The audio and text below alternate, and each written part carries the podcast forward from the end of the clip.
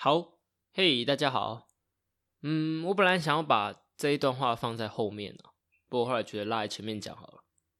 就是我想要在这边特别感谢我的头号听众 Even C，谢谢你的支持和抖内，就是你是目前第一个抖内的人，还蛮开心的。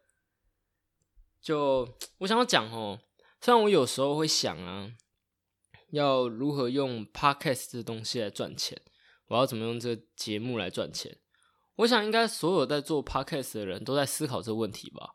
因为毕竟 podcast 并不像 YouTube 一样有个稳定的收益机制。可是每一次我问这问题的时候，我都会再问一次自己：说如果没有钱赚的话，你就不会做了吗？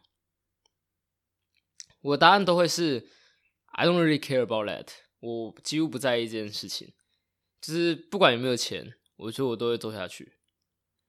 还记得我在第一本书的时候有说到吗？财富自由是时间的自由吗？那在做这个节目的时候，虽然很忙，我没有再有时间玩游戏，呃，不过基本上现在也不怎么玩游戏了，然后也不再看动漫，也蛮少在看电影的。可是对我来说，我得到了一种时间的自由，这是那一些娱乐没办法带给我的感觉，就是我觉得这是比成就。说是成就感吗？好像要比成就感还要再更高级一点，就是踏踏实实的感觉自己在因为这个节目成长。那我自己经营品牌嘛，自己设计版面，然后自己写文案、写文稿、找地方录音，还有找器材辅助。嗯，可以说在做这个节目的每一个瞬间，都给我很巨大的满足感。那总之呢，这一段就是想要谢谢说听我节目的观众啊。尤其是那位跟我一起看书、跟我一起讨论的你。好，那对前面放了一段蛮感性的话哈，然后还是想跟大家说一下啦，赞助连接还有购书连接在 IG 的网站都有了。就我发现我好像没有在，我好像没有，因为我没有刻意在宣传这个，所以我发现好像很多人不知道，只是想提醒一下而已。OK，就我应该要想办法把它放的新颖一点。好，那节目要开始喽。每周两小时，帮你养成阅读习惯。这里是舒食料理读书会。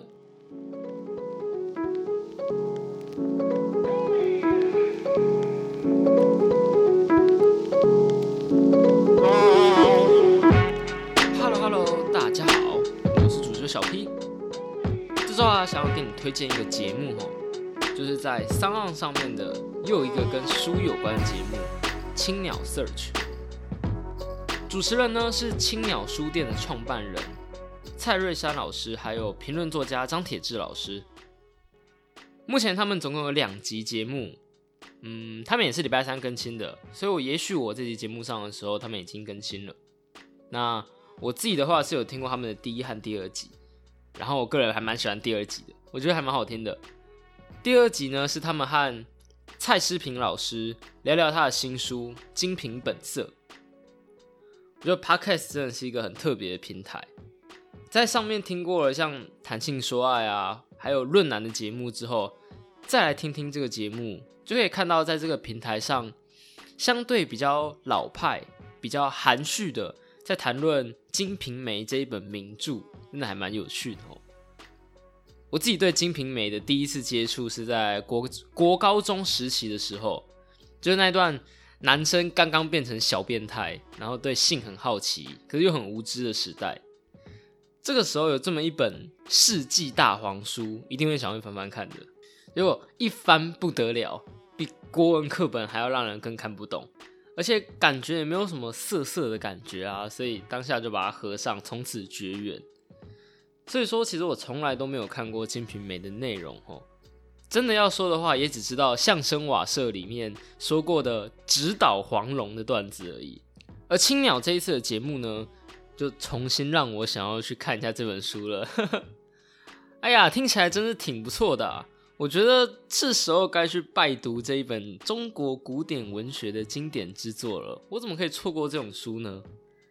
而且节目中还有一个关键字，是我这一次听到之后才知道有这么一个词的，就是。So 哒哒，第一次知道这个动作的闽南语原来是这样子的。你们可以去听听看，这大概是在中后段的部分啊。不过如果十八岁以下的话，记得要找那个大人一起听这个经典的文学作品。那我觉得这个节目呢，和其他 podcast 不同的点就在于，podcast 目前还是一个年轻人的平台。虽然古癌听起来很老啦，可是人家也还没三十嘛，对不对？而青鸟这个节目的不同点就在这里，这里充满了年轻人的喧闹声。可是如果就只有我们在这个里面，这个平台就被困在了同温层里面，没办法成长嘛。我目前呢，应该还是号称最年轻的台湾 podcaster 吧。可是我知道有一群大一甚至是高中的人想要加进来一起做了。而现在也已经有年纪比我们大一轮、大两轮的人进来了。YouTube 早就已经不是年轻人的玩意儿了，对吧？路上都可以看到欧吉上、欧巴上在看 YouTube，当然看的东西会不同，可是都是在这个平台上面的。就是 Podcast 的成长速度超级快的，尤其是制作者越来越多，我相信大家都是抱着一个。这个平台有机会成为下一个 YouTube 的想法而踏进来的，而能够有比 YouTube 还要有更多的声音、更多元的声音，就是 Podcast 的优势。总之呢，推荐大家用三岸收听青鸟 Search 这个节目吼。他说上个礼拜啊，我为了录这一集的节目啊，嗯，不是说录这集节目啦，应该说录这个推荐，特别跑去了青鸟书店一趟。说来有点惭愧啊，我自己是蛮爱书的，可是我很少很少接触独立书店。除了青鸟之外，我应该只有去过高雄的无关书店而已。说实话，我还蛮喜欢那样的空间的，可是我一直以来都没有就是刻意去找过。也有可能是因为我每一次逛书店的时候，进去出来就会少个几千块钱，我真的不太敢常逛书店，你知道吗？而我认为青鸟书店最特别呢，就是除了他们有超级适合完美拍照用的装潢以外，另外就是他们的阅读套餐这项产品。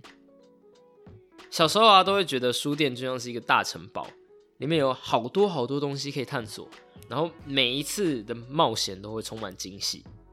可是长大之后，虽然就变得有钱可以买下那些书了，可是。那个书却不再惊喜，或许是因为光是看看标题、看看书背，就能大概知道这本书大概说什么了，少了一点惊喜感。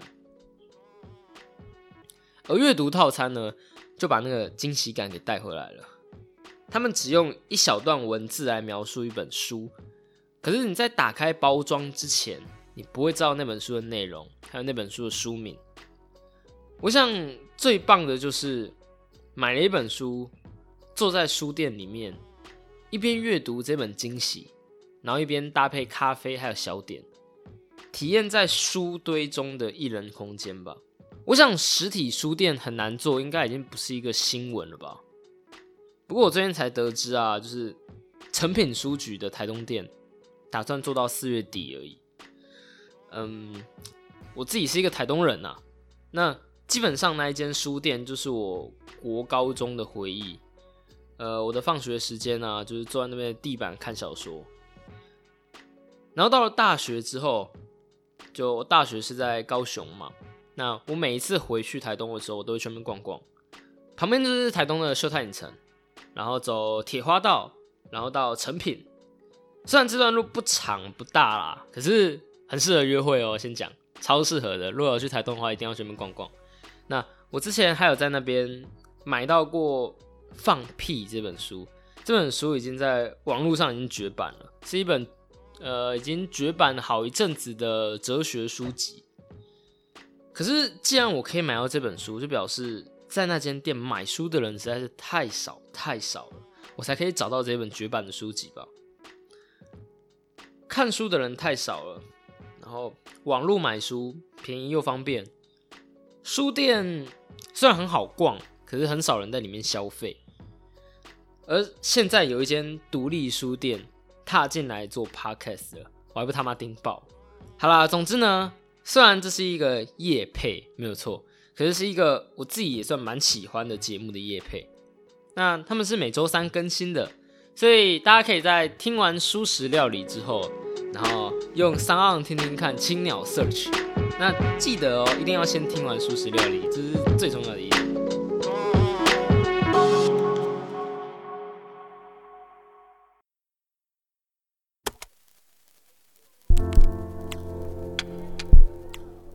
这周我们要讨论的是内向心理学的第一章。什么是内向性格？你也是性格内向者吗？这本书的前面三章都是来定义内向的，从心理学、从这个社会、从脑神经学三个不同的角度来看“内向”这个词。为什么我们需要定义？我认为世界是很复杂的，可是人类总爱去定义，总爱去分类，找出规律。尤其人很爱去定义人，可是这世界并不是照着人类所画出来的界限来作用的，而且我们甚至连自己都很难明确的定义出来。我就是这样的人，所以我无法改变。这种话太常见了，太常听到了。可是我觉得，如果你想要改变，那你随时都可以改变。关键字是。你想哦，还有另外一个很大的前提是，你的心理是处于健康的状态的。每次在谈心理方面的事情的时候，我都会再三的强调：如果你有忧郁症，或是你觉得你有忧郁症，或者是有类似的心理症状，正向思考、改变思维不一定是解药，请寻求专业的协助。心理疾病。有些会从物理上去改变你的大脑，到了这种程度的话，就不是说改变就能改变的了。就像是生病的时候不适合运动一样，请记得这一点。好，我们回来。我认为呢，人是随时随地都在改变的，都在一边塑造自己周围的环境，然后在一边被环境给塑造。没有就怎样怎样怎样，只有现在是如何。那我们为什么还要定义？我们为什么还要出这样的讨论？因为我们需要讨论。如果我们对某个九二的定义从一开始就没有共识的话，那就没有什么同不同、读不读的问题了。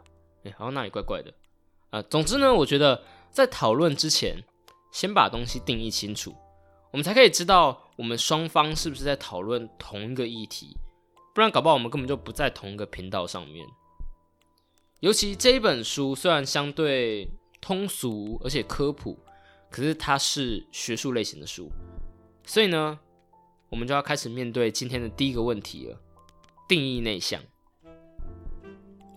我很喜欢作者在二十五页前言中说到的对于内向者面对问题的形容。第一点，内向者认为所有问题都是高深莫测的，世界是很复杂的。非得要追根究底，弄清楚一切，至少一定程度上的认识，才会认为自己是真的了解这个问题。然后第二点，内向者都有那种大脑一片空白的那种经验，而且很恐惧这样的经验。我的意思，谁不恐惧这样的经验呢？在台上一句话都讲不出来，大脑整个空白，要做事的时候完全不知道该怎么运作。我觉得这超恐怖的。那为了避免这样的恐怖经验。所以内向者会尽可能的收集各种资讯来做好准备。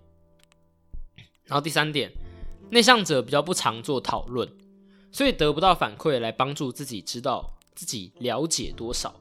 也许内向者已经了解很多了，他已经知道很多了，可他并不知道自己知道那么多。第一次在打开这本书的时候啊，我就有一种我以为我很独特，原来大家都一样啊，喝茶的一种小小的失望感。但我觉得这种失望感或许是我的 独特点吧。我觉得我真的是一个很怪、很怪的人。我觉得，而且我不知道是从什么时候开始，我觉得自己怪的很有趣，所以我把自己从被群体给边缘的怪咖，变成边缘其他群体的怪咖。应该说，我我很享受自己的怪，我知道自己怪的很独特，而不是正常的很平庸。不知道为什么会让我有种莫名的优越感，很怪的，对，真的很怪。可是我的很多怪啊，都可以完全被这本书给形容到点上，所以就有点小难过啊。原来我没有那么怪。可是就让我想到一句话：人类是动物，而每一种动物都是独特的。可是人类呢，是一种用独特的方式、独特的动物。这句话出自《行为》这本书。我想，或许人就是聚焦到每一个人身上，也都是这样子的。从大尺度上，每一个人类都差不多，可是每一个人都以自己独特的方式独特。好，所以回到我们的问题上，我们该如何去定义内向呢？我们已经 一直讲偏。好，首先呢，我们先来谈谈历史上三个重要的心理学家：弗洛伊德。阿德勒以及荣格，我想这三个人的知名度之大，应该是不太需要我多做介绍是谁了吧？可是里面有一个人呢，对我来说却是我听过他，我知道他，所不了解他，他就是荣格。我们对弗洛伊德的印象应该是最早出现的吧？应该是最深的，梦的解析啊，恋母情节啊，什么事情都要跟性扯上边啊。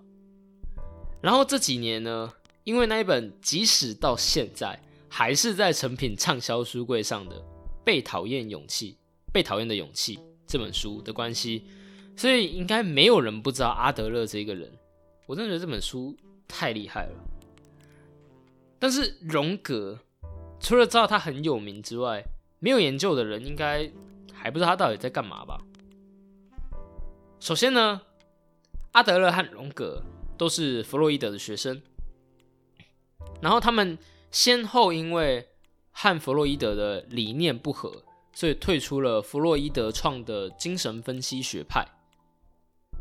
而在二十世纪初那段三人还未决裂、一起工作的那段时间，荣格发现了一件事：当阿德勒和弗洛伊德看着同个病患的时候，他们重视的点不同。他们都抓住了一些有价值的部分，然后加以思考，可是结果却是两个人发展出了几乎完全相反的理论。荣格观察到了这一个点，然后默默把两个人定位成了两种性格。你可以从这个行动上去猜猜看，荣格是内向的人还是外向的人？弗洛伊德个人倾向以外在刺激为主。他相信心理发展的目标是要满足外在，而阿德勒则刚好相反，他的理论是以个体内在的思想和情感为主，然后他的理论呢，就是要战胜自己的自卑情结，这也就是外向和内向的气质的原型。这也让我打个岔哈，因为看到这里就让我产生一个小小的问题，我们会把外向。内向这种东西称作是气质，因为有时候也会称作性格，甚至还有个性。可是这三个点的差别在哪里呢？我还记得之前参加哲学营的时候啊，有一个同学他提到了，他觉得中文是一个很糟糕的哲学语言，因为一个词会因为使用情形、前后句子，甚至语气上而有意思上的不同。这样使得中文非常的不精确，在学术上容易造成争议，所以我等等想要聊一下这个定义。好，但让先让我们把故事给讲完吧。而在三人决裂之后呢，荣格继续发展他的荣格心理学，然后他踏遍世界，加入一些东方宗教的元素。我想这也是为什么内向外向中会有像能量啊。气质这种说法，所以他的理论后来就形成了内向性和外向性这种性格光谱。记得是光谱，也就是说，在外向和内向这个维度上，我们很少会有极度的内向或是极度的外向。大部分的时候，我们都是在这个光谱上连续不断的这个线上面的一个点。我们天生就会有。自然有利的位置，在那个地方，我们的机能能够最大化。而荣格认为呢，只要我们不是极端值，不管在哪里都是健康的。而强硬的把一个人拉出他的自然范围是有害的，尤其是对孩子，这可能是部分心理疾病的来源。虽然是这么说，可是还记得我们上一本书说到的社会化吗？只要我们意识到这一点，而且愿意这么做，我们就可以改变我们自己在这条线上面的位置。可是这会累，就像是你是个右撇子，就用左撇子来写字一样。你可以这么做，可是那得花更多的力气和更多的注意力。学着去运用社会化这个技能来帮助社交，可是。不要耗尽自己所有的能量。没有 MP 的法师只可以拿法杖敲人。那至于该如何让自己去运用社会化，学会社会化，怎么让一个内向的人去运用外向的武器？大家可以去听听看威廉不务正业最近推出的一个新系列——威廉寇尼基娃。我在这，我在这个节目上，就是呃，这个节目呢是他。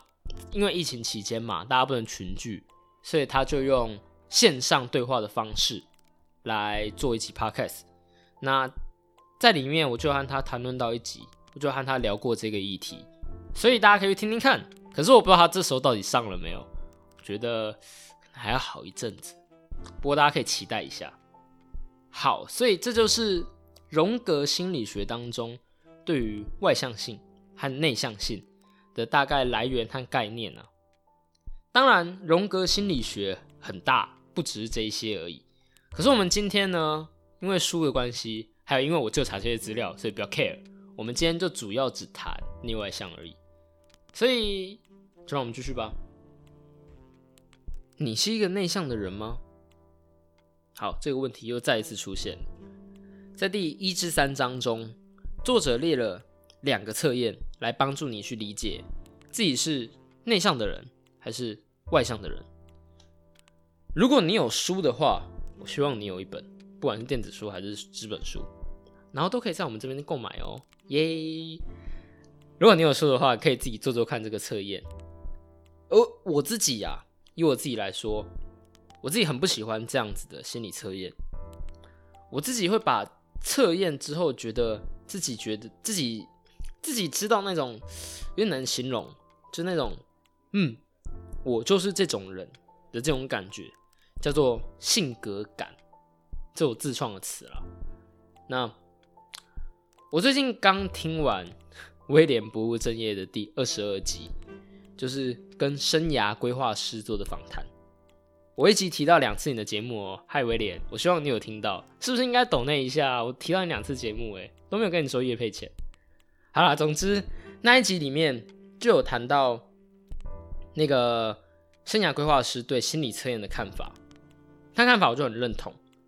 我们都很爱心理测验，因为人类就是会想要更认识自己。就像我们前面讲的，人类就是想要定义一切东西，然后也想要定义自己。可是如果你因为心理测验，所以让自己被限制，觉得自己就是这样的人。而不敢踏出去做不符合这个心理测验的事情，或甚至刻意改变自己，让自己去符合这个心理测验，那我觉得这就本末倒置了嘛。所以我的做法呢，就比较极端，就是我基本上就是不做这样的心理测验，就像是星座这种东西，我也是能不看就不看。没错啊，我就是一个怪人啊，我承认。所以你不用学我。可是我这样做的话，我要如何认识我自己呢？我觉得呢，你是一个怎么样的人，就会去喜欢什么样的环境还有事物，而这些外在的环境会反过来在塑造你本身。人真的超级复杂的，每一个时间点的你都是不同的，所以我习惯去尝试接触那样的环境，问自己喜不喜欢。然后再去定义自己现在这个喜欢是因为什么样，所以表示我大概是怎样的人，我为什么会喜欢这环境，然后我未来会想成为什么样的人。天生的个性或气质或性格，whatever，会使你更倾向去喜欢某个东西，它会使你更有，呃，从数学上来讲，可能就是你有更大的几率去喜欢这东西。可这不代表你必然就会喜欢，重点还是在你自己觉得如何，而不是测验怎么说。就像是那个生涯咨询师小雅说的。相信自己是什么样的人，就可以成为那样的人。这个点连接回去，我们第一本书《通往财富自由之路》呢，就是认清自己的价值观，然后活在未来，看着当下。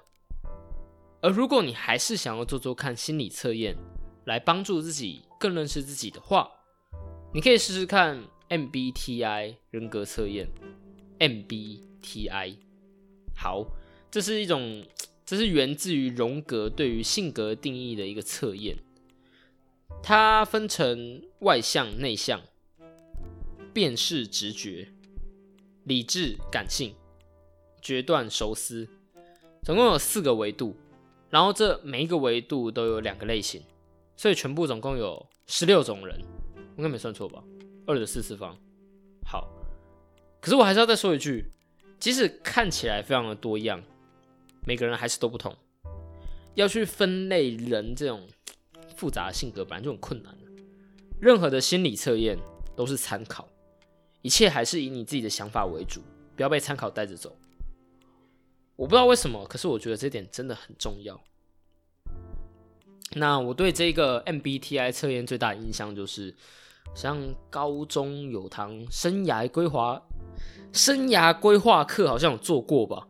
可是说真的，那时候做的时候，脑袋基本上一片空白，连题目上你那些状况你都没有经历过，你真的很难去，就是测出自己，测出一个自己也认同的结果，就是觉得哦，没错，这测出来的就是我。反而测出来的感觉是，这不是我啊，我根本就不会那样想，也不会那样做，我也不像那样的人。为什么测验出来的结果，嗯，那时候就有种，为什么测验出来的结果和我自己那么不同？是不是我的方式活错了？我会反过来去想，他测验是对的，那我是不是做错了什么？可是我觉得这样就错了。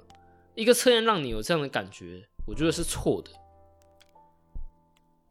好，以上这些是我的个人想法啦，我相信不是每个人都赞同的。不过这就对了，因为每个人都不同。嘿嘿。不过呢，我的想法只限于心理测验，可是内外向。这不只是存在抽象的心理里面，如果可以从物理上，或者学术一点，从气质上，器官的气，质量的质，被检测出来的话，那这就不是性格感了。可是这边就让我稍微卖个关子，我们之后几集会再谈到。最后呢，就让我们非常尴尬，非常尬。我知道这段一定很尬，可是 whatever，这是我的节目。我想要讨论一下性格、气质还有个性的定义。好，我不管，就算超尬，你还是要听完哦。我查了一下这个词几个词的英文，那然后再用英文去查这几个词的差别，因为中文对这几个词的定义真的有点太杂了。我发现性格是 character，然后气质是。temperament，然后个性是 personality，而我查到的定义是气质 temperament 是天生的，一出生就会显现的，然后性格 character 只是后天因为环境因素而变化出来的那一些对于经历经验的反应，然后气质再加上性格。整体就是你的个性 （personality）。还记得我们刚刚说到，说我们天生就会有一个自然有利的位置。那在小孩的时候，我们通常都会在那个位置上，所以这就是内外向当中气质的部分。然后社会化，还有慢慢因为环境而改变我们在光谱上面的位置的这种过程，就是性格的部分。然后知道在哪些位置我们特别有利，在什么情况下我们会移动我们的位置，这样就是内向和外向的展现，就形成了个性 （personality）。好，这就是我查到的定义，然后结合我们前面讲过的东西。可是定义出来了，我们平常在沟通的时候就要这样去讲吗？